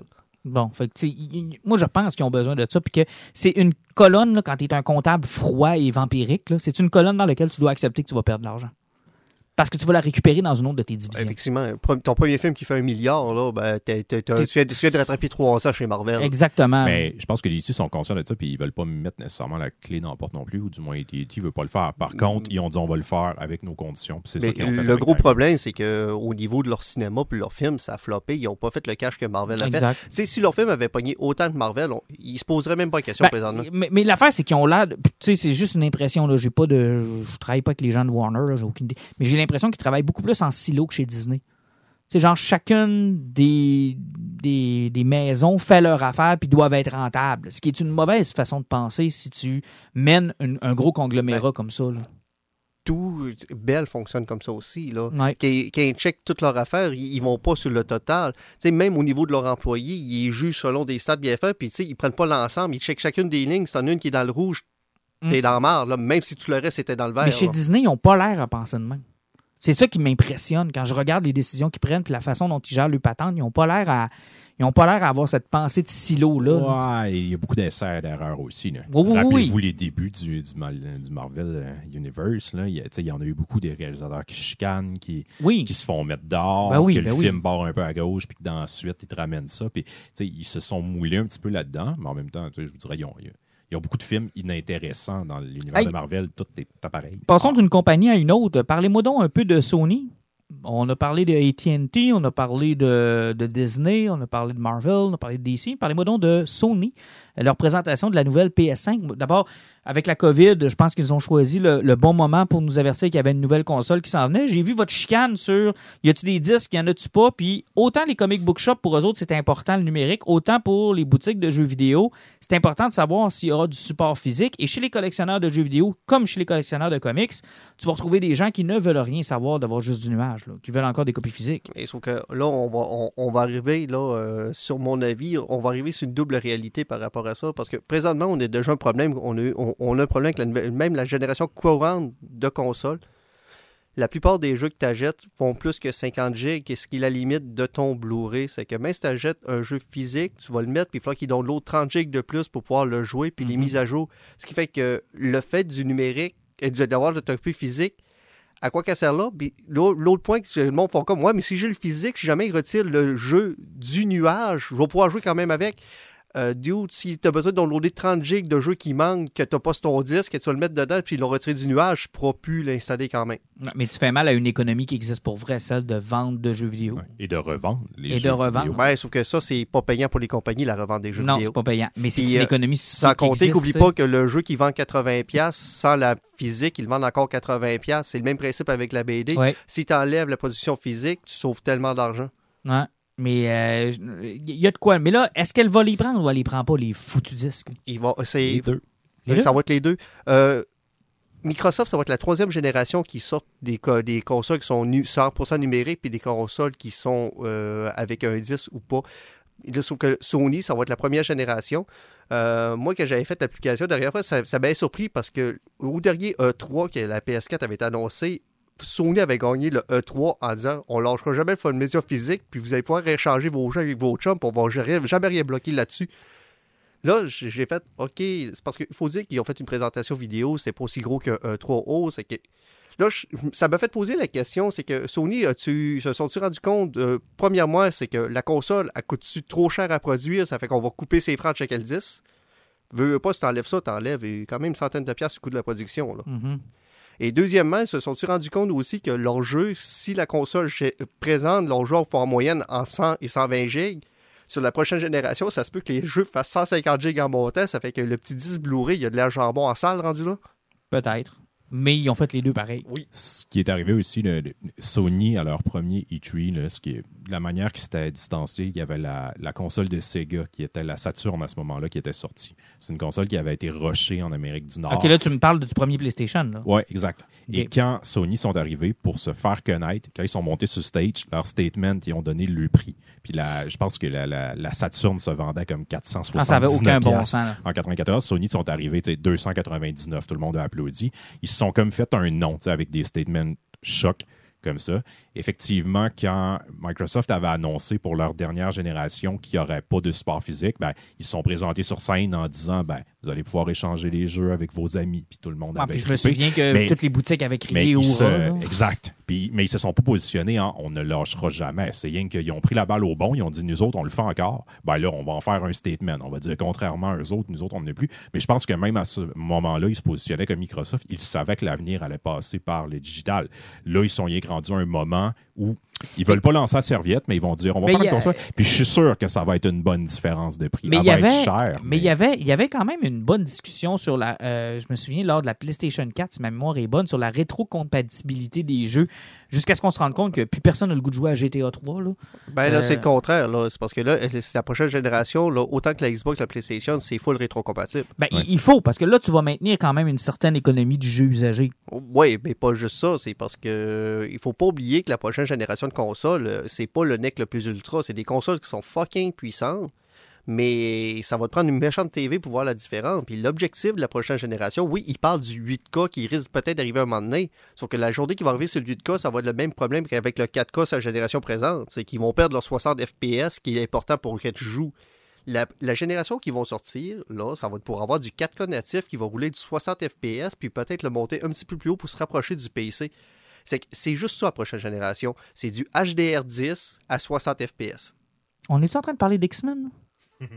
Je- Je me sens ouais, comme Vous dans m'avez run, complètement perdu, là, mais mettons que j'ai compris. Mais Ok. c'est- parce que on, on va juste parler de quelqu'un comme toi avec la T-Victa. Oui, Tu vas t'acheter une console de même, tu vas Ouais. te dire je me suis fait enculer. ben, c'est clair, je verrai aucune différence. Mais en même temps, c'est tout le temps ça. Tu sais, le- quand la PlayStation 4 est sortie, la différence entre la PlayStation 4 et la PlayStation 3 était minime, puis il a fallu attendre un certain nombre de temps tu sais, avant que les jeux qui poussent la console plus loin sortent. Tu sais, Ça fait quand même 7 ans que la Xbox et la PlayStation sont sortis pour leur génération. Là, je pense qu'ils vont axer beaucoup pour mettre ça plus facile, là, que ça soit plus clair, puis que le rafraîchissement de l'image soit plus rapide. mais tu mais vois, moi, sais, j'ai la grosse Switch, je différence, suis on en très verra pas heureux. présentement. Ben, euh, c'est parce que c'est là que tu vas faire la différence entre le, tu sais, le gamer qui est genre du PC ou ce que lui, il va te Mhm. calculer son direct. Moi, en général, quand je game, là, hein, c'est pour me mettre dans un état de relaxation second. C'est un peu de déconnecter puis de relaxer. C'est que c'est bien rare que, oui, qu'un jeu est beau, je vais checker les détails, je vais vraiment accrocher. C'est comme que j'ai joué à Assassin's Creed Odyssey où ce que je faisais même pas de fast travel. je peux traverser la carte en marchant parce que c'est juste trop beau puis j'ai embarqué là-dedans. Mais encore de là, même s'il y avait un petit lag de, de framerate qui dropait de fois de temps en temps. Mais moi, je suis un gars de Nintendo. hein. J'ai rarement. j'ai- en fait, moi, je me souviens très bien de l'époque dont tu parles avec la Saturn et la PlayStation, où euh, là, les ados avaient enfin leur console, où c'était un peu plus violent, où les jeux étaient un peu plus hard. Moi, j'ai jamais embarqué là-dessus. Je suis resté crocheté à Nintendo 64. Après ça, j'ai décroché, j'ai resté Mais- dans le nostalgique gaming. Sauf que là, tu parles de Nintendo puis tu parles de d'autres qui a semblé filtrer tranquillement pas vite. Tu sais, euh, au niveau, justement, on parlait du physique, le, le Xbox Game Pass qui commence à être ultra populaire, où ce que tu payes euh, à peu près 50$ Mhm. pour trois mois, puis tu peux downloader une centaine de jeux euh, par mois, puis c'est totalement gratuit, puis tu peux leur jouer avec, puis ça se renouvelle tout le temps. Sony s'en vient tranquillement pas vite là-dessus. Ils sont sur les serveurs de Microsoft aussi pour réussir à hoster ça. Euh, puis là, tranquillement pas vite en parlant de ça, puis surtout, tantôt on va parler de Star Wars Squadron, qui va être le Mhm. premier jeu qui va être cross-platforming. On est en train de s'enligner parce qu'ils se sont rendus compte qu'avec des jeux, même le Last of Us 2 qui vient de sortir, oui, ils ont battu des records. Sauf que des jeux comme Call of Duty, à place de vendre 6 à 10 millions de copies, ils en vendent du 26 millions en montant. C'est que là, les consoles, pour les rentabiliser à la prochaine génération, oui, il va y avoir du IP qui va être unique, mais ça va être toujours du time release. On a l'impression, j'ai l'impression que peu importe le jeu qui va sortir, un an plus tard, tu vas l'avoir sur l'autre console aussi. Ben, il va falloir. D'ailleurs, tu me parles de, de consoles qui se parlent entre eux autres. Je peux pas croire qu'on est à la PS5 avant que ça se puisse. Euh, non, ça va arriver avec la. C'était supposé arriver avant, mais il y a toujours eu une guerre entre les deux. Parce que, Ouais. tu sais, moi, te dire en affaire, là, moi, les, moi c'est là que j'ai décroché. Moi, quand j'ai su que je pouvais pas jouer à NHL, si mon chum avait une Xbox, puis, moi, Ouais. je- puis là, fallait, tu sais, il y a des épisodes de South Park qui se sont faits là-dessus. Là. faut se mettre d'accord sur laquelle on va prendre en gang. Là. Moi, ça, j'ai jamais compris Mais ça. il y, a- il y a eu un accord qui était proche d'être signé entre euh, Microsoft et Sony là, une coupe d'années. Puis le, le nerf de la guerre, là, c'est que Sony ils ont bien de la misère à faire à outsourcer. Dans le fond, Sony, eux autres, ils gèrent leur propre serveur. Ils veulent, ils sont imputables dans le fond de tout ce qui arrive. Puis ils voulaient pas devoir partager ça. Puis c'est ce qui a été le de la guerre. Puis là, finalement, je pense qu'il aurait trouvé un terrain d'entente. Fait que c'est pour ça que ça va démocratiser. Puis je pense que c'est bien. Ouais, parce que la nouvelle génération de, serveurs qui ont sorti Microsoft pour euh, la, la Xbox One série X, euh, on, on s'est jamais vu. Là. Ça fait que quand Sony a vu les stats de ça puis le rendement que ça avait, c'est qu'ils n'ont même pas pensé réinverser. Ils ont fait euh, prenez notre cash puis on embarque là-dessus. là. Parlant de Star Wars euh, Squadron, euh, c'est quoi exactement? C'est un genre de Star Wars Rogue Squadron du Nintendo 64 Ben, maintenant? j'ai l'impression que c'est ça parce que en plus le jeu va durer aussi longtemps. C'est un jeu qui va coûter 50 Canadiens à sortie. Euh, c'est pas cher? euh, non, parce que c'est un jeu qui va avoir une histoire qui va prendre environ 10 heures à faire. OK. Sauf qu'il va avoir un mode multiplayer 5 par 5. Et le jeu sur les PC puis sur la PlayStation où il y a du VR, ça va pas mettre ton casque de VR pour embarquer dans ton TIE Fighter puis ton X-Wing. Oh. Puis là, vomir dans ton salon possiblement. là. Oh, que ça va être cool. Ça, ça va être fucking. Ça, ça va Oh. peut-être têter ton chum qui a une PSVR. Fait Ah comme, oui, Pis, qu'est-ce là. que tu fais en fin de semaine? Viendrais-tu chez nous avec ta PSVR? Oh non, ça Je t'emmène une cool, bouteille de vin de 200$. piastres. Si ça. On va te vomir ensemble dans le, fond- dans le Là, sous-sol. il arrive avec le jeu des petits robots au lieu d'un Tabarnak. Oh non, le jeu des, des, euh, des sables laser, il faut que tu danses, là. C'est comme- Ben non, c'est euh, il, il- te part Resident Evil 7 au pire bout du jeu. là, Ah. Mon Dieu, tu vas chier à terre. Mais, euh, mais ça, non, ça, là, tu me, tu me parles. là. Ouais, effectivement, c'est que même si c'est un jeu qui va être court, puis là, il va embarquer sur le mode plus multiplayer, puis mettons que toi, tu as une Xbox, puis ton chum a une PlayStation, tu t'en sers, tu payes sur Play, là, tu vas commencer à jouer, puis là, tu vas voir le gars qui a un PC qui va arriver, puis il va tuer tout le monde. Mais, mais Rogue Squadron, pour avoir joué dans le temps du Nintendo 64, c'était un des meilleurs jeux de Star Euh, Wars. j'ai, dû passer 120 heures sur un jeu qui prenait 5 heures à Ah, passer. c'est que c'était le fun. C'était tellement le fun. Puis à un moment donné, on avait les cheat codes pour avoir le Millennium Falcon, le TIE Fighter, puis les... Mais je veux pas être porteur de mauvaise nouvelles. Bon, mais vas-y donc. Au PlayStation 2, il y a un des jeux de Star Wars qui est dans les mieux cotés qui s'appelle Battlefront. Ils en ont Ben oui. fait deux et le deuxième en particulier. Mais peu, le un- Battlefront, c'était le genre de Age of Empire, là? Non, Battlefront, c'est un jeu où tu choisis un personnage puis c'est un espèce de. Ah oui, oui, oui, un- oui, oui, oui. Des espèces d'arénas comme qui sont très Ah, populaires aujourd'hui, mais c'était très avant-gardiste, third person, tu jouais un Jedi. Oh, ouais. Et ça, il y a beaucoup de fans et c'est, ça a été un jeu qui est extrêmement populaire à PlayStation 2. Puis ils ont écœuré pour que la franchise revienne, Mhm. surtout avec une nouvelle génération. Et Battlefront et Battlefront 2, EA se sont pété la gueule Oh, solidement. euh, Battlefront 2 a une deuxième vie qui est nettement supérieure. Oui, effectivement, ils sont rattrapés, mais quand même, je veux dire, ils se sont cassés la gueule avec le premier, puis les fans, ils ont chié dessus, puis ils sont promis de s'excuser avec le deuxième, puis ça a fallu une coupe de patch avant qu'ils réussissent à heureusement que quand ils ont sorti le Star Wars Standalone, là, ben, ils ont réussi à, à se faire excuser pour ça. C'est pour ça qu'une certaine façon, on a un petit peu d'espoir parce que quand ils ont sorti les- le deuxième Battlefront, qui était pas mieux, là, euh, Disney était voir EA, là, ils ont fait, regardez ça, c'est le contrat, voici qu'ils sont en train de faire, on est en train de le déchirer, est-ce que vous comprenez? Et quand tu as un IP comme Star Wars, ben, si Disney commence à déchirer le contrat, ben, tu dis pardon mon nom, puis tu dis, je vais essayer de faire mieux. C'est que tu sors un autre jeu, mettais bien, bien des millions dedans, tu dis, au pire, je perdrai de l'argent, mais je vais essayer de faire mieux. m'a gardé ma franchise. Parce que, puis je vais lâcher microtransactions parce que ça fait Ah, chier ça, ça le avait fait chier en tabarnak. Mais euh, le jeu dont je te parlais, le Battle, euh, c'était pas Battlefront. Comment ça s'appelait le jeu? C'était comme Age of Empire. C'était le fun, ça. J'avais vraiment trippé. Tu t'amusais, tu faisais comme des. euh, des, des- Ouais, ouais, je Tu pouvais j'ai être jamais l'Empire, vraiment joué à celui-là. ouais. fun. Moi, j'aimais ça. moi. StarCraft? Ben, ça ressemblait à ça, mais c'était pas StarCraft. C'était genre Star Wars. Je sais pas pourquoi j'ai joué à ça. En tout cas, j'avais ça à l'ordinateur, j'avais bien, bien, bien du fun. N'empêche que mon jeu préféré de Star Wars, ça reste Shadow of the Empire. là, Ben, sur 64. le- le- la bataille de Hot au début est le fun, mais essaye de te rappeler de la- le, le trait sur Ornamental. Si t'as encore du fun Ah, rendu là. tabarnak. Mais t'avais les, les, les, les, les motos, là, c'était le fun, ça? Ouais, mais la bataille aussi à la fin contre la, la forteresse de Gizor avec Ouais, le Outrider, c'est le fun. euh, Mais euh, le train, c'est avec sur Ornamental. Ouais, le train, ça me dit de quoi? Ça me semble Puis que essayer pas de buter. Boba Fett aussi, c'était quelque chose. Ouais, c'était pas évident non plus, ça. Tu te souviens pas de ce jeu-là, Jean-Nic? Ouais, je m'en rappelle, C'était le mais fun en Christ. je l'avais loué quand la 64 était sortie. Ouais, c'était l'avais eu à vraiment le fun. Noël, puis euh, non, ce jeu-là, j'étais j'ai tellement joué, là, je l'avais passé à Hall pour avoir la vraie fin. Mais Alan, ton, ton jeu de Star Wars préféré? Euh, mon jeu Star Wars préféré. euh, j'ai vraiment des bons souvenirs de Shadow of the Empire parce que c'est des premiers qui ont vraiment joué, mais honnêtement, là, Battlefront 1 puis 2, là, avec mes frères, j'ai tellement joué là, que. Moi, je te dirais que t'as Shadow of the Empire. Sinon, euh, mon vrai premier préféré, là, ça va sur PC, c'est Dark Force. Moi, j'ai beaucoup aimé euh, Shadow of the Empire. Euh, mettons qu'on va, on va, on va classer ça en moderne puis euh, nostalgique, OK? Nostalgique, je te dirais Shadow of the Empire, Super Return of the Jedi.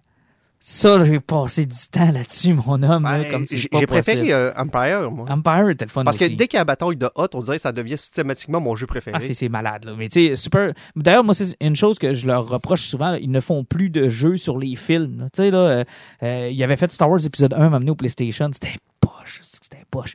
Mais tu sais, j'aimais ça, moi, quand on, on nous faisait jouer les films, j'aimais ça. Puis, dans les plus modernes, là, moi, Force Unleashed, là.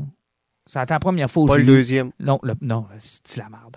Mais le premier, j'ai vraiment eu l'impression pour la première fois que j'avais un Jedi. Ben, c'est un jeu que son succès avait été quand même prouvé, que George Lucas avait accepté dans, de- dans son canon euh, de l'époque. Mhm. C'était quand même un bon signe que l'histoire du jeu avait été bien montée. Ah, c'était très, très bon. Et en plus, quand tu te promenais avec le bonhomme, tu avais vraiment l'impression d'être un Jedi, là, pour vrai. Là.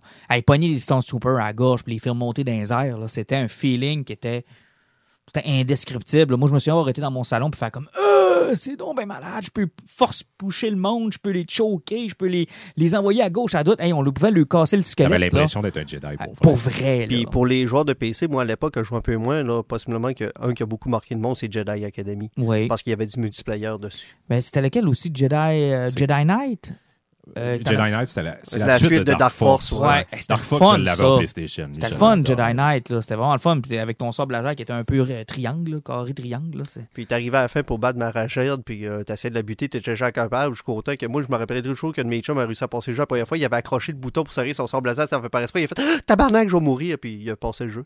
Ah, ben, c'est pas pire. Il y avait X-Wing versus euh, TIE Fighter, TIE ça sur Fighter. PC à l'époque, c'est un, c'est un fucking Ça, j'ai classique. vomi longtemps aussi à jouer à ça. Là. Mais les meilleurs, ce sont les Lego Star Wars. Ah, Moi, je ne pas si ces Non. maudits jeux-là. Pas capable ben, non plus. Puis surtout, il y en a des versions où c'est pas l'univers de Star Wars, tu peux jouer avec Batman. Fait que Non, mais c'est parce mon que jeu film. préféré, Ouais, ça marche plus. c'est Lego Star Wars, mais Batman. C'est Lego Batman, dans le fond. Ouais, mais ça marche pas, là. J'en ai. Ça fonctionne pas. Faut trouver un autre. Oui. Trouve-en un autre. Lego Batman? Non, trouve-en un autre innocent. Ça peut pas Ah, être Lego Batman dans Star Wars innocent. Mon film de Star Wars préféré, c'est Spaceball. puis après, tu me chiales que je pogne les nerfs après lui. Check-les comme il est. Ben oui, mais c'est donc bien épais comme réplique, ça. Je l'ai- dit tantôt, le Dark Force, c'est Bon, ok, j'espère, là. Écoute, donne une chance. Puis, hey, tu- Sérieusement, Carl Catan était vraiment un personnage qui était cool hey, puis tu m'as rappelé des mauvais souvenirs avec Force, Unle- Force Unleashed 2. Oh! J'étais tellement déçu. Là. Payer 79$, passer une soirée, le lendemain matin, faire. OK.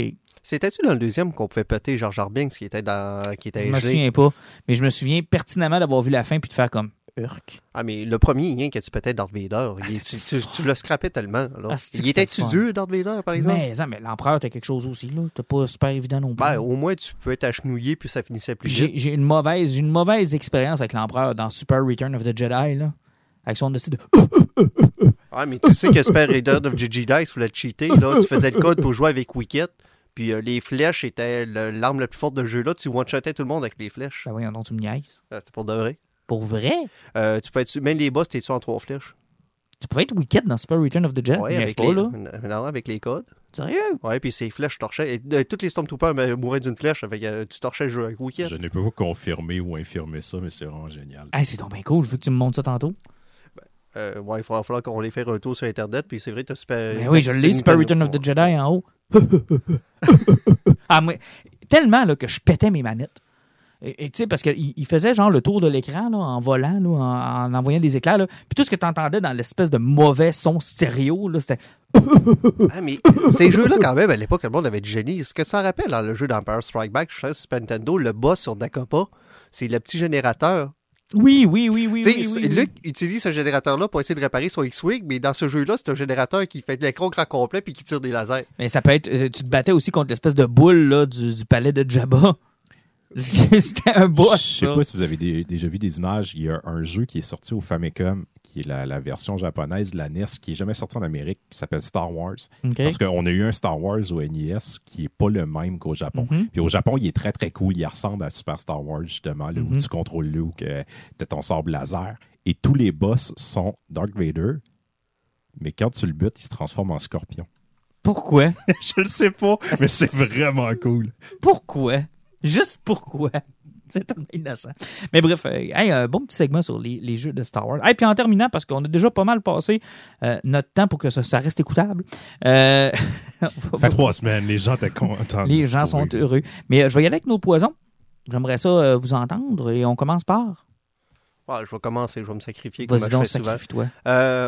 Je l'avais publié sur Instagram et sur Facebook. Euh, J'ai eu au début, la semaine passée, le dernier roman de Max Brooks, que ça faisait longtemps quand même. Il n'y en avait pas sorti un. Il avait fait de la BD. Mhm. Euh, L'auteur euh, de World War Z et du guide de survie des, des zombies. Il a sorti Dévolution, qui raconte l'histoire d'une petite communauté qui est coupée du reste du monde à cause d'une éruption volcanique. Puis il y a des attaques de Yeti. Ah, 2020, pas fini. Effectivement, 2020 est pas fini. Dans le fond, ça, c'est une petite communauté qui est supposée d'être. euh, qui, qui, qui, qui- c'est un écosystème qui est capable de s'auto-suffire. Tu sais, ça fonctionne avec des panneaux solaires, il y a Mhm. l'Internet haute vitesse qui se rend par fibre. Tu sais, t'es supposé arriver là-bas, puis c'est supposé d'être vert, puis de pas polluer. Et euh, c'est une communauté qui ne sont pas équipés. C'est qu'ils n'ont pas de marteau, ils n'ont pas d'outils. Il y a du monde qui viennent à toutes les semaines tourner le gonzo pour s'occuper des autres.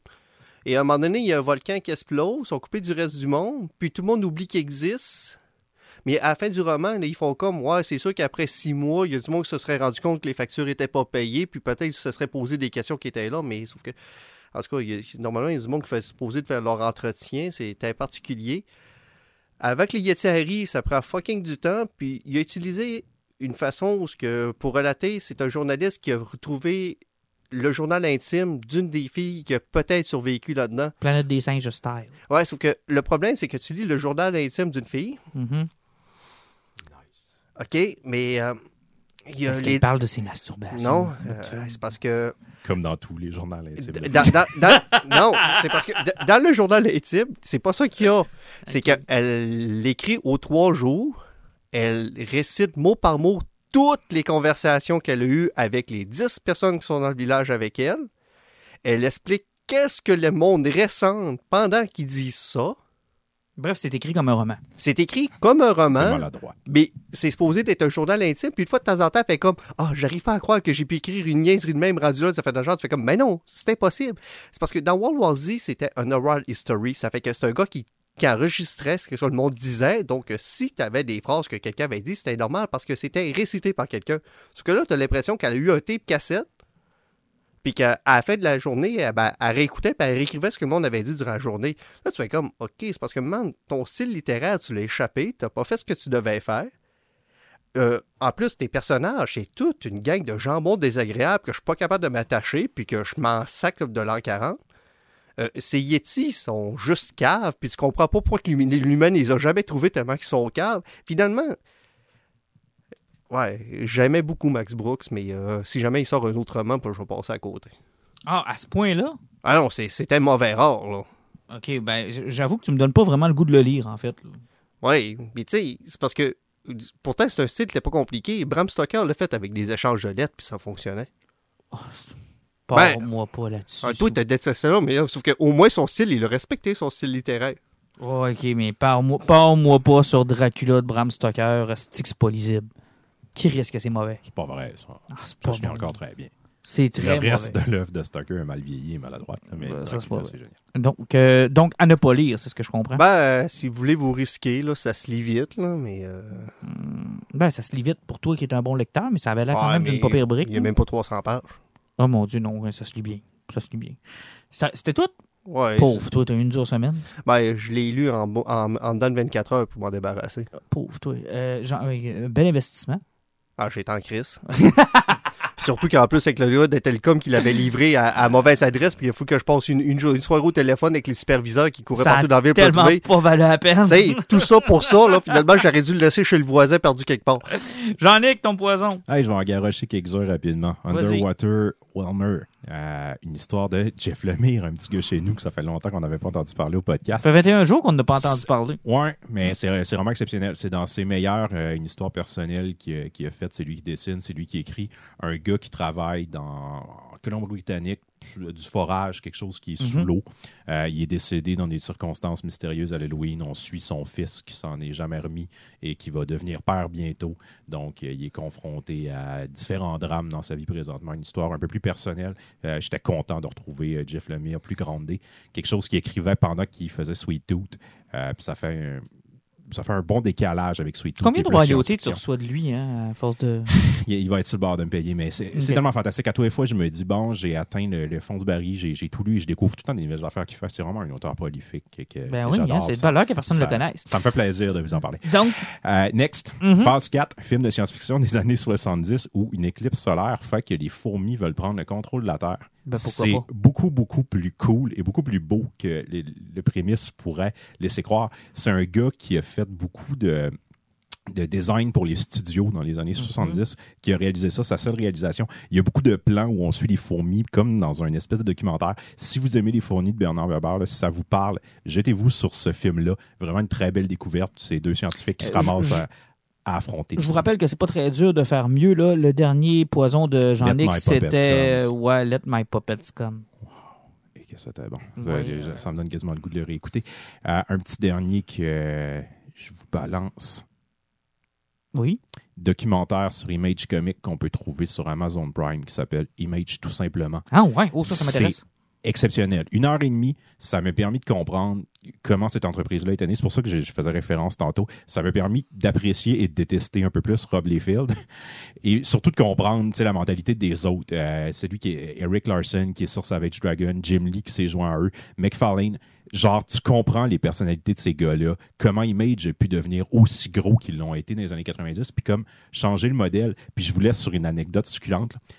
Quand, parce que Robert Kirkman est un peu comme la voix de, aujourd'hui de Image chez leurs gros auteurs. Quand il a voulu joindre à eux au début des années 2000 avec Walking Dead, le gars qui s'occupait des éditions s'est assis avec Kirkman. Kirkman, il a pitché son projet. Je veux faire une histoire de zombies. Il a dit non, c'est plate.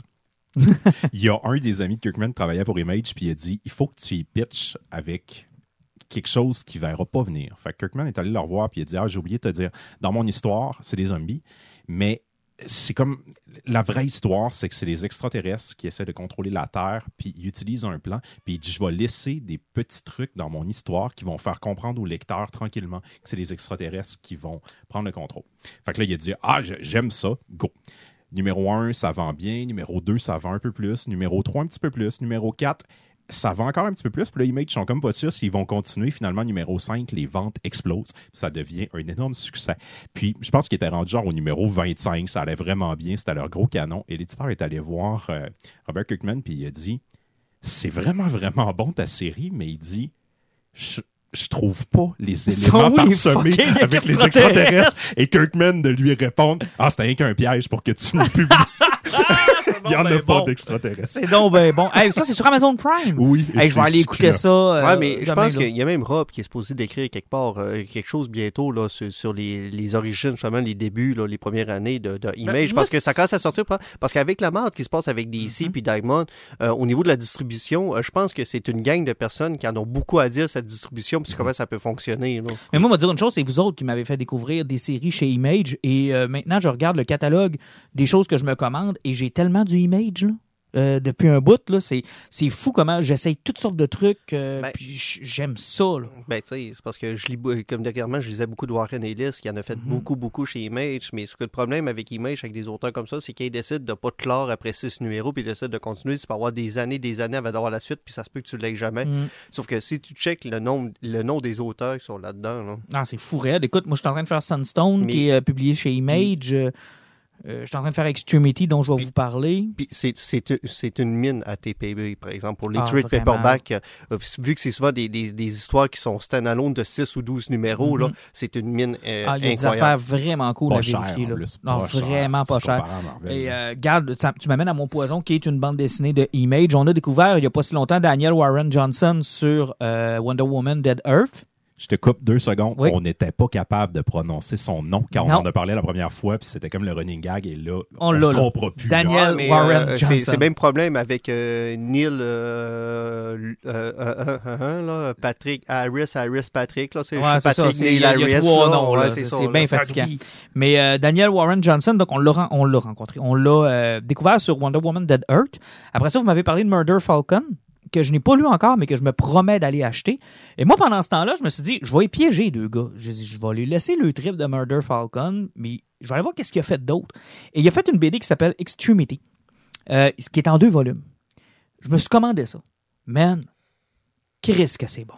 C'est vraiment bon. Et c'est comme je l'aime. C'est-à-dire que moi, Star Wars, j'aimais ça parce que c'était comme ça avant, mais heure, euh, il explique tout, tout, tout, tout, tout. euh, de la poignée de porte que Luke a ouvert en épisode 4 au- en passant par le, personnage qu'on a vu deux secondes dans un cadre de porte.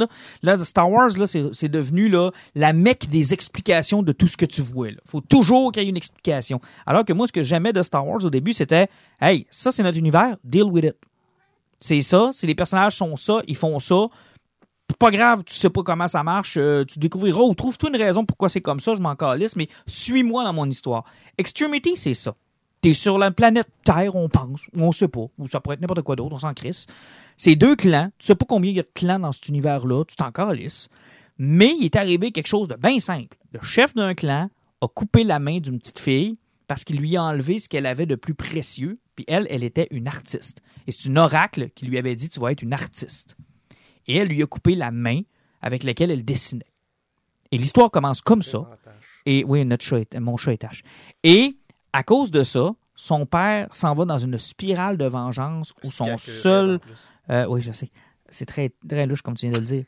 Et son seul objectif, c'est l'annihilation de l'autre clan.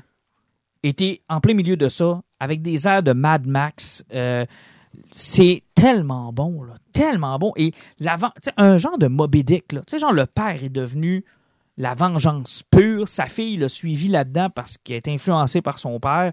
Le plus jeune frère, lui, se rend compte de ça et essaie de sortir de ce cercle-là. Le-tu c'est- terminé? Euh, J'ai terminé le premier TP OK. et là, le deuxième TP est en route. Parce que de la manière que tu en parles, là, ça donne l'impression d'une série où on suit le père puis on est comme avec lui au début dans Vengeance, et que tranquillement, on va se rendre compte qu'il devient un monstre Ah, un peu écoute, aussi. là. Euh, À la fin du TP, c'est un monstre, carrément. Et la petite fille est entraînée là-dedans malgré elle. Et tu te rends compte que le père est pas blanc comme neige. Parce que, tu sais, il commence la BD avec on a coupé la main de ta petite fille, on lui a enlevé ce qu'il y avait de plus précieux, pour se rendre compte que, et ça, c'est pas détaillé encore, lui, il a fait sauter la face de la fille, de l'autre fille. c'est un peu lui qui a parti à la merde, tu comprends? Mais tu le suis, puis t'as vraiment l'impression que c'est lui qui fait pitié, tu sais. Et les personnages sont super. Il y a un robot qui est mélangé là-dedans. Il y a plein d'éléments que, tu sais, pose-toi pas de questions. Là. Il y a des voitures qui volent, il y a des. euh, bon, il tire des, des, des, des flèches. C'est ultra violent. C'est, honnêtement, c'est bien dessiné. Moi, j'adore son dessin. J'ai appris Ben, à euh, triper sur son ça, dessin. Je là. suppose que c'est pareil au niveau émotionnel. Tout ça doit ressortir dans Ah. son dessin encore. C'est incroyable. Puis tu sors de là, puis le père, tu- il devient un monstre. là. La vengeance, comment c'est pas beau là, quand c'est bien décrit puis que c'est bien senti. Ah, honnêtement, moi, j'ai vraiment, vraiment, vraiment trippé. Là, j'ai hâte de voir le, le deuxième Question, volume qui il y, avait-tu une préface qui avait expliqué ça comme il y avait avec Mother Falcon ou qu'il y avait une préface qui, qui expliquait et parce que dans Mother Falcon il y avait une préface puis il expliquait pourquoi il avait écrit ce sujet-là. Ouais, moi, je l'ai pas lu encore. Extremity, possiblement s'il y a une préface, si possiblement qu'il va expliquer pourquoi il a écrit ça. Mais j'attends d'avoir lu l'œuvre. Puis après ça, je vais aller la revisiter avec lui, voir si moi j'ai vu, tu sais, si j'ai vraiment vu ce qu'il voulait que je vois. là. Parce que des fois, c'est comme ça que je calcule si un œuvre fonctionne ou pas. tu sais. Des fois, je m'en rends compte après, puis je fais comme Ah, wow, c'est génial, mais visiblement, j'étais trop cave pour l'avoir compris ou c'était mal expliqué, tu sais. Puis il y a d'autres fois où je le, je le lis, puis je fais comme Ah, c'est tellement de même que je me suis senti, c'est tellement comme ça que moi aussi je l'avais vu. Wow, il a réussi à me communiquer ça par son art, par puis sans me le dire explicitement, là. Je n'aime pas la vengeance. Voici une histoire de vengeance. Non, c'est faut que tu le feels, tu sais. Puis j'aime beaucoup le fait qu'il te garoche dans un univers sans les clés. C'est ça. Deal with it. Il pourrait y avoir un million d'autres histoires qui pourraient se passer dans cet univers-là, mais c'est celle-là qui nous raconte. Ben, c'est l'avantage de la BD, c'est que tu peux te mettre le monde dans n'importe quel univers, puis vu que c'est imagé, c'est plus facile à assimiler. Ben oui, oui, puis c'est- génial. là.